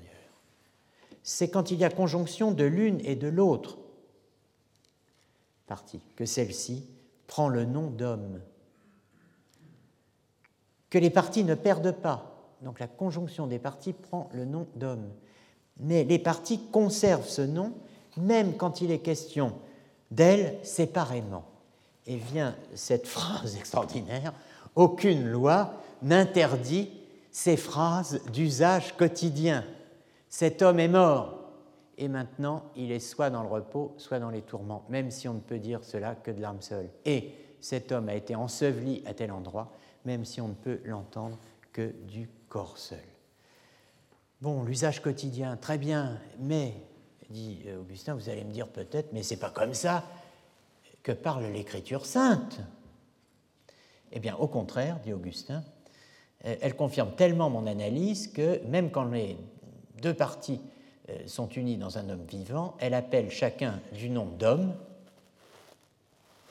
Quand elle appelle par exemple l'âme homme intérieur, et euh, quand elle appelle le corps homme extérieur, comme s'il y avait deux hommes, alors que l'un et l'autre ne font qu'un, ou ne fait qu'un, puisque après tout l'un et l'autre se dit se disent. Pour justifier donc le chiasme euh, des propriétés euh, en l'homme, corps et âme, euh, Augustin prend une partie d'homme qu'on appelle homme, c'est-à-dire une partie d'homme auquel on donne le nom du tout, ce qui est la caractéristique de la métonymie. Hein. La partie reçoit le nom du tout, en l'occurrence avec un prédicat, ici extérieur ou euh, intérieur. On peut en effet euh, invoquer 2 euh, Corinthiens 4, 16, où il est question de O exo emon anthropos, notre homme extérieur, et de notre, sous-entendu, homme intérieur. Is qui foris est noster homo, is qui intus est, etc. Notre homme intérieur, notre homme extérieur. Euh, je peux dire mon homme intérieur pour dire mon âme. et mon homme extérieur pour dire mon corps. Bon, ça serait une façon un petit peu cryptée, n'est-ce pas, de m'exprimer. Je ne serais pas sûr d'être entendu par tout le monde, sauf par ceux qui connaissent 2 Corinthiens 4, 16 et qui connaissent de toute façon la distinction entre l'homme intérieur et l'homme extérieur. Ces deux hommes, ce sont précisément ceux en lesquels et euh, entre lesquels Paul se dit partagé. L'homme extérieur et l'homme intérieur sont comme la chair hein, et l'esprit euh, matrice de tous les dualismes évoqués euh, l'an dernier autour de Paul, d'Augustin et de Racine. Vous vous rappelez le cantique de Jean Racine. Le chiasme des propriétés est, on le voit à l'attention donnée au langage ordinaire par Augustin, un euh, chiasme des dénominations. Euh, l'aspect linguistique, dénominatif, euh, apparaît clairement dans l'article que l'encyclopédie d'Alembert et Diderot a consacré à la communication des idiomes qui recourt à la notion de dénomination. L'auteur de l'article Communication des idiomes, Communication d'idiomes plus exactement, est Edme François Mallet, qui a signé beaucoup d'articles de théologie dans euh, l'encyclopédie, et que certains euh, présentent comme un cheval de Troie euh, de, en fait du christianisme orthodoxe, au sens pas de l'orthodoxie, hein, mais c'est puisque Malzerbe considérait que, que, cet auteur, Mallet, était le, le plus ardent ennemi de l'encyclopédie. Donc il était utilisé pour, avoir une caution, comme on dirait aujourd'hui, en tout cas aussi peut-être pour euh, avoir quelqu'un de capable de traiter du sujet. Donc en tout cas, euh, Edme Mallet, François Mallet, présente la, euh, communication d'idiomes Hein, de la façon suivante. Il dit, selon les théologiens, les dénominations qui signifient les natures ou les propriétés de nature sont des dénominations de supposita, c'est-à-dire de personnes. Or, comme il n'y a en Jésus-Christ qu'une seule personne qui est celle du Verbe, c'est à cette personne qu'il faut attribuer les dénominations des deux natures et de leurs propriétés. Les exemples qu'ils mettent euh, en relief sont euh, standards ils sont euh, tout à fait euh, classiques. Euh, je veux, avant de vous laisser, vous dire que, évidemment, dans la, communication des idiomes, on a matière à, si je puis dire, faire face, grâce à elle, à euh, des problèmes bien distincts, bien différents, et qui sont ceux que l'on va devoir affronter dans euh, les semaines qui viennent. Le, le, premier, euh, c'est ce que le premier scénario de souffrance, hein, c'est de dire que X est là, il ne s'agit plus du Christ, il s'agit d'un individu quelconque. X souffre quant à une partie de la chose qu'il est, un homme, étant entendu qu'il est cette partie et que cette partie est une partie de lui. Alors, euh, si vous voulez un exemple, euh, il est âme, l'homme, même s'il n'est pas son âme seule ou seulement son âme. Il est corps, même s'il n'est pas euh, son corps seul ou seulement son corps. Mais on peut avoir une autre situation, un autre problème, une autre question qu'on se pose. Est-ce qu'il est possible que X souffre quant à une partie de la chose qu'il est, sans être cette partie, et sans que cette partie soit de lui? Alors par exemple, X souffre, mais il n'est pas son corps, ou son corps n'est pas une partie de lui. Pourquoi? Parce que euh, je suis platonicien et je soutiens que mon corps est seulement mien, hein, selon la distinction platonicienne entre ce qui est moi et ce qui est mien, ou ce qui est nous-mêmes et ce qui est à nous. Donc, euh, si, si, mon corps n'est pas moi, hein, je peux souffrir quant à une partie de la chose que je suis, c'est-à-dire je suis un homme, à savoir âme et corps, et pourtant je ne suis pas cette partie de moi qui fait de moi un homme, hein, et euh, cette partie n'est pas une partie de moi.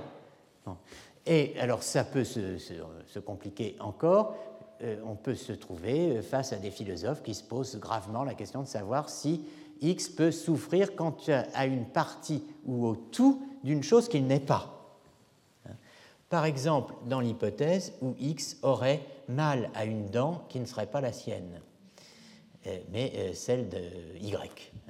Et c'est un exemple et un problème que vous trouvez chez Schlick et Wittgenstein.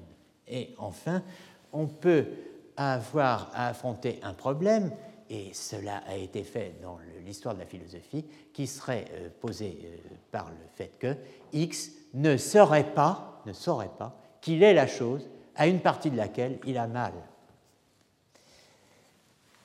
Bon, eh bien, par exemple, si euh, il est face à un miroir, qu'il a euh, la joue extrêmement gonflée, qu'il y a une douleur euh, très vive sous cette joue gonflée, qui est probablement celle d'une dent, décidément on n'en sort pas, eh bien s'il ne se reconnaît pas au miroir, s'il ne sait pas que c'est lui, ou si par exemple il n'identifie pas son corps comme étant le sien, eh bien est-ce qu'on pourra dire qu'il souffre alors qu'il ne sait pas qu'il est la chose euh, à une partie de laquelle il a mal? Eh bien, c'est encore ces terribles euh, Euh, qui posent ce genre de difficultés. C'est rapporté plus ou moins dans ces termes par Moore.